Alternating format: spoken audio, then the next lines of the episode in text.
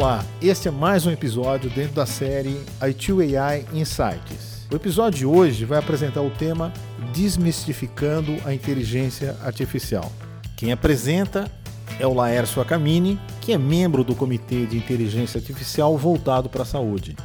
Se você quiser conhecer um pouco mais sobre a I2AI, i2ai.org e 2ai.org e lá você pode acompanhar os próximos insights. Aproveitem!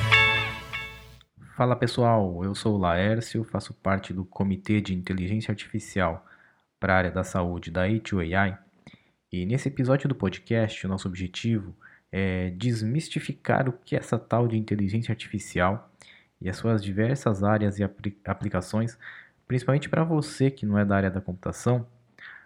Então, assim, a ideia é simplificar ao máximo os conceitos, mas sem perder a essência. É bem legal, Vale a pena vocês ficarem ligados nos próximos minutos que vai ter muita informação valiosa. Então vamos lá, vamos começar com o conceito. O que é essa tal de IA?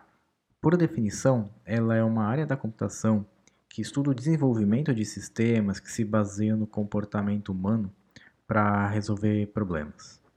Tranquilo, né? É, mais ou menos. Uh, ah, para fazer isso, existem diversas tecnologias e formas. É, temos desde soluções mais simples, que só repetem o que a gente faz né, de forma automática, passando por robôs que entendem o que você pergunta e te respondem de acordo com um determinado contexto. É, até soluções aí mais complexas que simulam a forma como a mente humana é, realmente trabalha. Uh, dentro da IA existem diversas sub-áreas, vamos chamar assim. É, então imaginem a IA como sendo uma grande bola em que você fatia essa bola em vários pedaços. Cada pedaço a gente pode chamar de uma sub-área da IA. Uh, e para explicar essas sub-áreas, uh, começam a aparecer algumas siglas e termos mais técnicos que a gente vai explicar ao longo do podcast. Uh, eu vou citar todos eles aqui e depois a gente volta em cada um para explicar melhor. Tá? É, então a gente vai falar sobre o RPA, de Robotic Process Automation. A gente vai falar de Machine Learning, que é o aprendizado de máquina. O Deep Learning, que é uma sub-área da Machine Learning. A visão computacional e o processamento de linguagem natural. Uh, existem algumas outras áreas da computação que são assim fortemente, intimamente ligadas à inteligência artificial e que a gente não pode deixar de citá-las porque elas são utilizadas em várias soluções. Tá? São elas a Internet das Coisas, conhecida como IoT, do inglês Internet of Things, o Data Science, Big Data, Data Analytics e realidade virtual. Esse último corre um pouco por fora por ser mais autônoma. Enfim, Vamos falar de cada uma dessas sub-áreas para vocês entenderem um pouquinho melhor. Começando com RPA, sigla para Robotic Process Automation, que de forma simplista é, é um software, também chamado de robô, é, que executa de forma automática tarefas repetitivas no lugar de um humano. Um bom exemplo de onde é, se pode usar é na emissão de notas fiscais eletrônicas de serviço. Por exemplo, depois de pagar uma consulta médica, é necessária a emissão da nota fiscal. Em muitos consultórios, quem faz isso é a secretária ou alguém do financeiro da clínica. E geralmente é, faz isso de forma manual. O RPA consegue automatizar todo o processo e executar as, as tarefas no lugar de uma pessoa. É, ele consegue entrar no site da prefeitura, fazer login, uh, navegar pelo sistema até a funcionalidade da emissão das notas fiscais, preenche todas as informações necessárias é, e emite a nota fiscal sem intervenção de ninguém. É, percebe que nesse exemplo o processo é bem metódico e é o mesmo para todos os pacientes. É, ela é sempre emitida no mesmo site, é, os mesmos campos são preenchidos, os, os impostos costumam ser padronizados. É, então, essa é uma típica situação de aplicação do RPA. Os benefícios são bem óbvios. Uh, dessa forma, a gente consegue liberar a pessoa para atividades que são mais estratégicas, a gente ganha confiabilidade na execução da atividade, é, evita erro humano e com certeza ao longo do tempo ela vai ficando mais barata, né? ela consegue se pagar. Vamos falar um pouco de machine learning ou aprendizagem de máquina e do deep learning é, ou aprendizagem profunda. É muito comum as pessoas se confundirem e acharem que a IA é sinônimo de machine learning e deep learning. Isso acontece porque é no aprendizado de máquina que fica o principal conceito da IA. É, o machine learning, na verdade, é a tecnologia que faz com que o próprio sistema vá aprendendo a lidar com situações por si mesmo.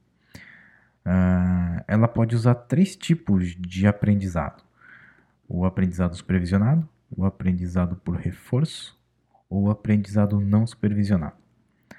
Cada um deles tem características diferentes na forma como a máquina aprende sozinha.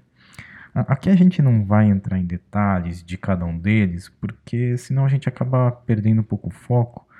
Mas basicamente, é, todos eles têm o objetivo de exercitar o modelo, fazendo com que ele reconheça padrões, correlações ou classificações é, baseado nos dados informados. Uh, independente do modelo que é usado é necessário que seja feito um treinamento no sistema. Esse treinamento é a carga e a análise de uma quantidade muito grande de dados pelo próprio sistema. Uh, no final desse treinamento, é esperado que, ao ser exposto a outros dados semelhantes àquele uh, que foram imputados, né, uh, o sistema consiga trazer respostas mais adequadas. Ou seja, ele prova que ele aprendeu. Né? Da mesma forma, se a gente pegasse é, esse mesmo sistema e treinasse ele com é, outros dados, é, ele poderia apresentar respostas diferentes quando submetidos à mesma pergunta, né, aos mesmos dados feitos no modelo anterior. Né? Então, isso que é interessante. A gente tem o mesmo sistema submetidos a dados, né, um conjunto de dados diferentes, né, treinados com conjuntos de dados diferentes, e quando feita a mesma pergunta para os dois modelos, eles podem responder de formas diferentes. Né? Isso é bem legal. Uh, o Deep Learning, é, que é uma sub-área do Machine Learning, é uma outra forma mais sofisticada e mais pesada, uh, ou seja, ele requer mais recursos computacionais de fazer com que a máquina aprenda através dos dados. É, esse modelo foi inspirado nas redes neurais biológicas do ser humano é, e tem todo um modelo de camadas que assim, é bem chatinho de entender e também não faz muito sentido a gente ficar querendo detalhar isso aqui agora. Né? O importante é vocês saberem que ele é um modelo mais sofisticado do que o machine learning. A visão computacional é quando damos a habilidade de um software para reconhecer padrões, objetos, situações através das imagens, sejam elas estáticas, né, como uma foto, por exemplo, ou em movimento, como um vídeo ou uma câmera. Né? Uh, um desbloqueio através do reconhecimento facial, identificação de comportamentos ou dor através das expressões saber se uma pessoa está de máscara ou não, identificar alguma não conformidade em algum produto numa linha de produção, é, são algumas das aplicações possíveis é, através da visão computacional. O fato de um sistema conseguir reconhecer situações, é, algumas características e padrões é algo bastante disruptivo e abre espaço para muitas aplicações, mas isso deve ser usado com bastante cuidado. Agora vamos falar de NLP, Natural Language Process, ou processamento de linguagem natural, e essa é uma das áreas mais complexas da IA. Essa é a área que faz as máquinas reconhecerem o que falamos. É, então é necessário reconhecer qual idioma está sendo falado, entender as palavras que estão sendo ditas, é, levando em consideração os sotaques, diferentes timbres de voz, entonação, abreviações, expressões locais e por aí vai. Fora isso, é preciso se preocupar também com o ruído ambiente durante a captação da voz. Né? Isso precisa ser descontado.